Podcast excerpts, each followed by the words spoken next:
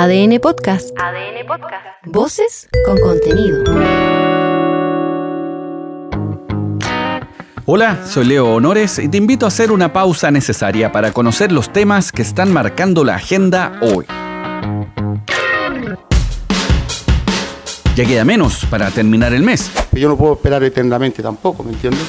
Qué bueno, porque no a pocos ya se nos terminó el sueldo. No hay plata. Me siento como que ya estoy desvacía. Y empezamos a tener gastos en contra. Estamos arriba de la bicicleta. Espero que el senador Macaya no le moleste. Pedaleando hace ya varios días.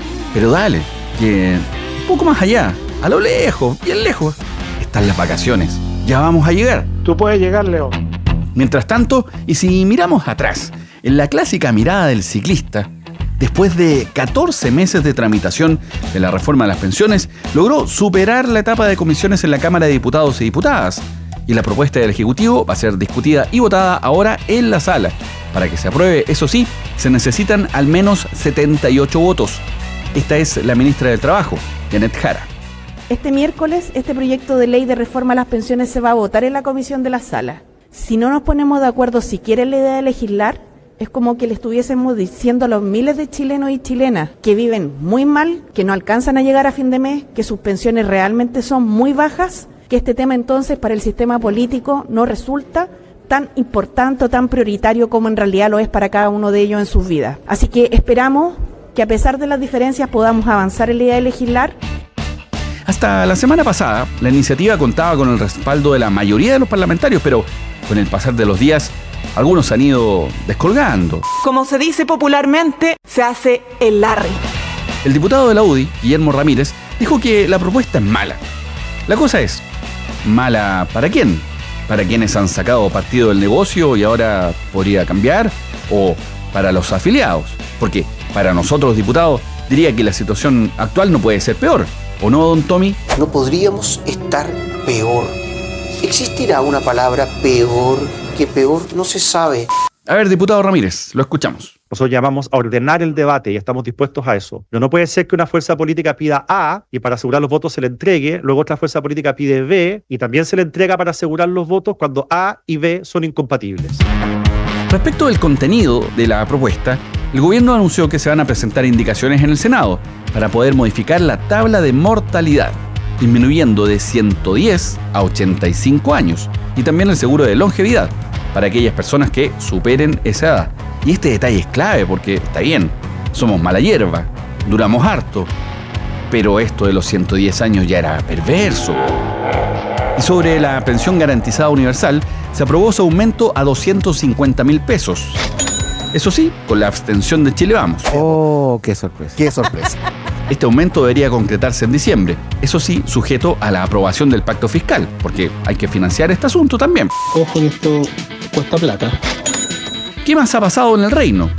Venció el plazo para que la Fiscalía Metropolitana Oriente apelara a la resolución que dejó en arresto domiciliario total a la ex alcaldesa de Maipú, Cati Barriga, imputada por fraude al fisco, acuérdate, por 31 mil millones de pesos. Vergonzoso. Este tema, ya sabes, generó un enorme debate, porque quedó la sensación, una vez más, de que existen dos justicias, o más bien una aplicación diferenciada de la misma. Ya te he contado en capítulos anteriores que, por mucha menos plata, hubo imputados con chalecos amarillos y prisión preventiva. Acá nada de eso. ¡Weón, son 30 mil millones! ¿Cuánto hay que robar para ir en cana? Se permitió llegar de traje, entrar por el acceso de funcionarios para evitar el asedio de la prensa y cumplir con la cautelar en la casa de campo con piscina. Eso sin contar el cuasi bullying wichipirichi que hacía la imputada por sus redes sociales. Aunque quizás no lo hacían broma y era en serio. No sé qué es peor. ¿Existirá una palabra peor que peor? No se sabe. Al fiscal nacional Ángel Valencia esto ya le tenía los bivalvos fuera de la cesta hace rato. Y lo hizo saber otra vez. Se consideraba que era un privilegio injustificado. Tampoco es razonable que vayamos, que sustituyamos el anexo del cárcel capuchino por eh, y lo privaticemos, ¿no? Y que quienes antes iban a capuchino ahora se queden en sus casas, que si tienen piscina, sea al costado de sus piscinas. Y que además esa situación de estar en sus casas y al costado de sus piscinas pasando el verano, puedan abonarla a una condena futura. O sea, no es razonable que hayamos privatizado el anexo cárcel capuchino. eh, y que además, insisto, ese, esa circunstancia se abone a la condena futura. Probablemente vamos a hacer una propuesta, no tenemos facultades colegisladoras, pero vamos a hacer alguna propuesta en orden a que esa situación eh, se modifique.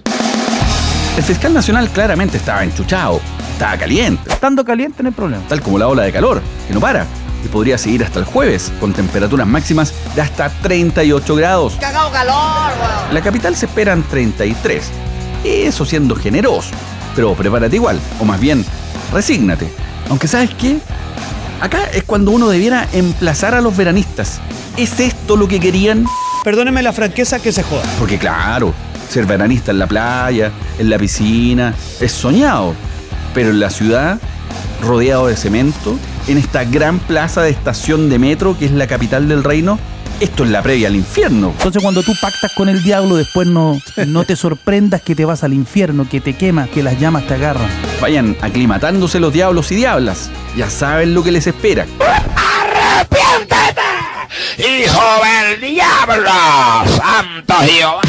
Y si hablamos de diablos y diablas, de esos que son falsos chilenos, de los que se hacen los locos con los impuestos, que se las dan de winner, pero tienen la piel de gamuza. ¡Ni un pedazo de brillo! En esa categoría clasifican todos los investigados en el mega fraude tributario, ese mismo donde está metido el abogado de Hermosilla. Eres uno de esos héroes, ¿verdad? El mismo caso que misteriosamente se borró de los medios de comunicación masivos. Raro, ¿ah? Cosa rara. Nadie se acordó más. Se me olvidó. ¿Será que se está recetando Descartex en jarabe? ¿O hasta el Gil Forte en supositorio? Incluso al Congreso llegaron dosis, por lo visto. Lamentablemente ningún laboratorio ha inventado o creado un remedio para la soberbia todavía, pero bueno. Ah. La comisión investigadora del caso Hermosilla, fíjate, no pudo sesionar por falta de quórum. Llegaron solo tres de los 13 diputados. 3 de 13. Imagínate. Yo lamentablemente no pude ir. Estaban invitados los periodistas de CIPER, que dieron a conocer estos audios. Acá se comprueba que es mejor tener amigos que plata. Que un amigo es su... Bien lo decía mi abuelita. O bien citar a Martín Fierro, que decía, si la vergüenza se pierde, jamás se vuelve a encontrar. Grandes pensadores. Y en el norte la situación sigue siendo jodida. La crisis migratoria, pese a que ha ido aminorando, no cesa. Y aún más, ahora después de la crisis en Ecuador, muchos venezolanos que estaban allí pasaron por Perú y están enfilando a Chile. Esto preocupa bastante al alcalde de Arica, Gerardo Espíndola. Ha habido un aumento, leve aún, pero un aumento inquietante de personas que son venezolanas pero que vienen desde Ecuador, lo que nos pone en una alerta en torno a cómo la situación de Ecuador pudiera afectar acá en Arica. Hasta el momento no ha habido un aumento considerable o muy masivo, pero sí ya empezamos a ver una curva que empieza a crecer y sobre la cual tenemos que poner mucho más ojo y mucho más resguardo, entendiendo que la situación ecuatoriana pudiera afectar a nuestra ciudad. Este flujo constante, aunque reducido, está generando una ola de parlantes en las playas. Oye, el weón así, ¿No? Eh, ¿Me pasé? Muy desubicado. Ya. Eh, si nos retan, lo borramos. Leo arruinando el espectáculo. Esta es una súper buena noticia y muy importante además. El Congreso despachó a ley, quedando listo para ser promulgado, el proyecto que establece el derecho al olvido oncológico. ¿En qué consiste? Busca evitar que un sobreviviente al cáncer sufra discriminación tanto financiera como laboral. Es que claro, una cosa es el castigo, que significan las preexistencias en el sistema de salud, y eso que se supone no debiera ser así, pero ya sabes. Pero cuando se trata de cáncer, ahí ese peso es prácticamente un estigma. Con este proyecto se eliminará la información clínica relacionada con antecedentes médicos luego de cinco años de la remisión del cáncer. Sobre lo que viene, esta es la diputada y presidenta de la Comisión de Salud, Ana María Gasmur. Queda pendiente en este ámbito la eliminación de las preexistencias, compromiso adquirido por el Ejecutivo en esta misma Cámara cuando se tramitó la ley de reajuste del sector público. Las personas que hemos padecido cáncer necesitamos garantías de que si volvemos a tener una situación de salud que lo requieren, podremos contar con las prestaciones necesarias. Ahora, por supuesto esto es un avance importante, un alivio para los sobrevivientes del cáncer y para sus familias. Pero no es todo, como escuchabas.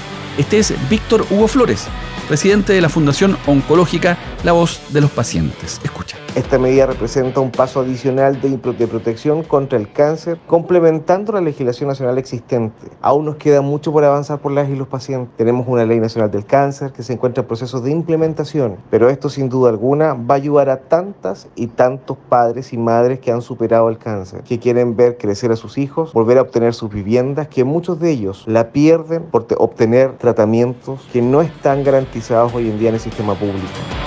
Hay que decir que el cáncer es una de las principales causantes de muerte en nuestro país, de ahí la importancia de este proyecto. Y se acabó la teleserie. Arturo Dial ya es jugador de Colo Colo y se puso la camiseta del equipo de sus amores. En los últimos días estuvo entrampado un poco este asunto. Hubo ahí varios líos, pero al final se logró la firma. Arturo Vidal. Hubo dudas también sobre en qué nivel llegaba Arturo Vidal al equipo. Si era un retiro al estilo elefante herido o venía con cartuchos aún para conseguir títulos.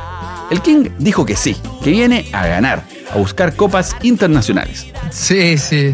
Hoy me tocó estar así sin público. Espero que de aquí en adelante sea siempre a estadio lleno, disfrutando, que la gente venga a disfrutar, que vea un equipo ganador, un equipo que se, se meta en los más importantes de Sudamérica, volver a levantar una copa internacional.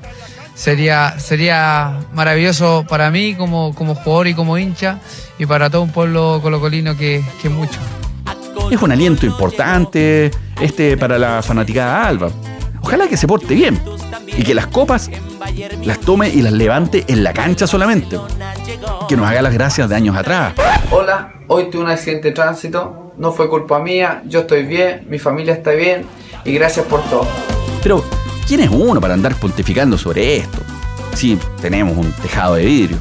¿Qué digo de vidrio? De celofán. ¡Duérmete, hombre!